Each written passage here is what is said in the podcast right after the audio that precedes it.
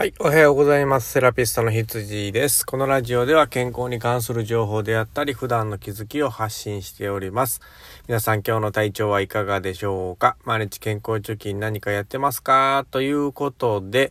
えー、今日は土曜日なんで、えー、土曜日はね、だいたい毎週整骨院のお手伝いということでね、結構朝早めでね、家を出てきて今から、えー、やるんですけれども、9時からかな。えー、あともうちょっとね、休憩してから行きたいなと思うんですけど、まあむちゃくちゃいい天気っすね、今日はね。なんか台風が過ぎ去ったら天気が結構続くみたいで、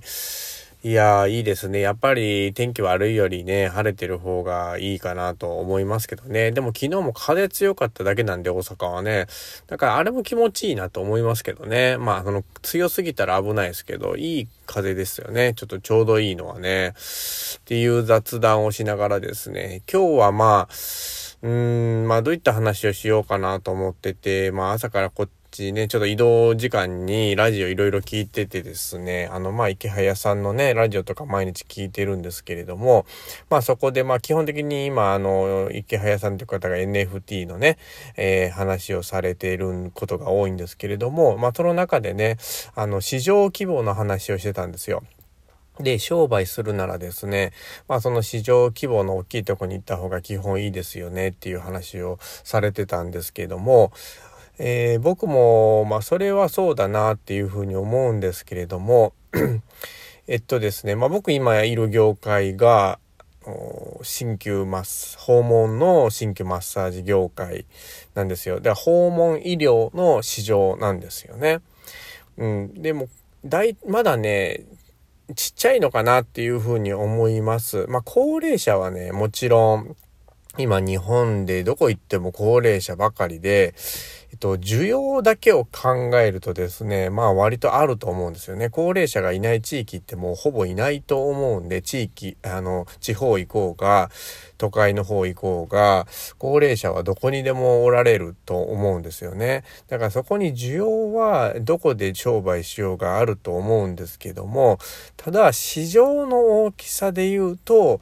えっと、小さいと思うんですよ。整骨院とかですね、まあそういうマッサージ系のお店であれば割と市場が大きいです。エステとか、うーん、まあマッサージとか、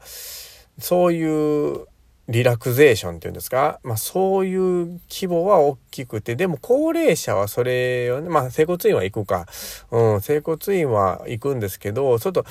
整骨院の場合は規模がちょっと大きくなりすぎて、今、まあちっちゃくなっていってるのかなっていう感じはしてますね。たくさんできすぎてですね、まあ、大手から個人に変わっていってるって言ったら正しいのかなって感じしますね。うん、まあ、だからそれがまあ規模がちっちゃくなってるのかどうかっていうのはわからないんですけども、まあ日本の経済っていうのが今苦しいので、もちろん医療費っていうのもちっちゃくなっていってます。使える医療費っていうのがどんどんどんどん苦しくなってきて、来年にはまあ、1割の方が2割になる人もいたりとかっていうね、政策も打ち出してますし、まあ、どんどん保険を使って治療してる先生なんかっていうのはどんどん厳しくなるだろうなっていうことは予想できてます。ということは、まあ、市場がちっちゃくなってるんですよっていうことなんですね。まその中で、まあ、実費の産業っていうのがね、まあ、自費でやってる治療っていう、うん、治療院っていうのは、まあ、規模を伸ばしてるので、まあ、皆さんがそっちにこう、移動しだすっていうのが容易に読めるんですけども、これもまた市場が大きくなりすぎると、まあ、いろんなところに分散しますので、えっ、ー、と、まあ、個人レベルで言ったらね、稼ぎというか、まあ、そういうところは悪くなっちゃうのかな。そしてまた潰れていっ、て、また一から市場が始まるっていうような形なんです。で、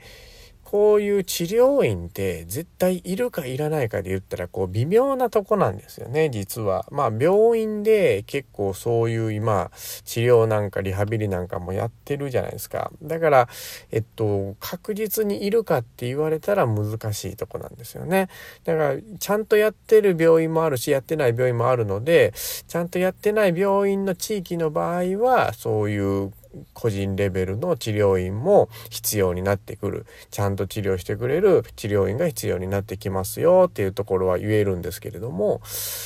まあ微妙なとこですね。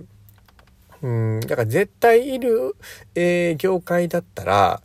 な、完全なくなることはないんですけれども、もしかしたら、この治療院業界っていうのは、もっと衰退していって、なくなる近くまで行く可能性っていうのは十分ありますよね。だからこれをどう盛り上げていくかっていうのも、えー、今この業界に携わってる人たちの仕事でもあるし、うーん、まあ個人レベルで言ったら、まあどういうふうにえー、集客していくか患者さんを集めていくかっていうところもね、まあ、どこでやるかですよねっていうのも一つの、えー、まあ考え方ですし、まあ、違う職種にねあの移動するっていうのも手段の一つでしょうしまあ難しいところでは確かにありますね。ただ必要としてくれる人たちが絶対いるっていうことは間違いないので、まあ、そこへね、うまくアプローチしていく必要はあるんですけれども、それが少なければやっぱり苦しいっていうとこなんですよね。まあ、本当に手、うん、手っ取り早く、こう、やっぱり商売を軌道に乗せていこうと思ったらですね、やっぱ市場の、えー、市場がでっかくて、まあ、まだまだ、うん、まあ必要としてる人がたくさんいてるところに飛び込んでいく、リサーチしてそこへ飛び込んでいくっていうやり方が一番賢明なのかなと思うんですけども、やっぱりこう特殊だなと思います、こういう業界はね。うん、まあインターネット業界、まあ僕ちょっとわかんないんですけども、医療業界に関しては、やっぱりそんななんか市場規模をどうこう考える人っていうのが結構少ないような気するんでね。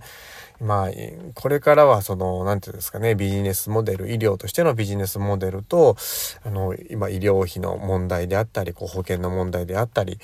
うん、まあ地域の問題であったりっていうのも、こう、ちゃんと考えてまとめていかないと、えー、食べていけなくなるのかなっていうふうには今日ね、話を聞いて感じましたね。うん。まあ今日はね、こう健康とは全く関係ないんですけどね、医療業界の市場とか、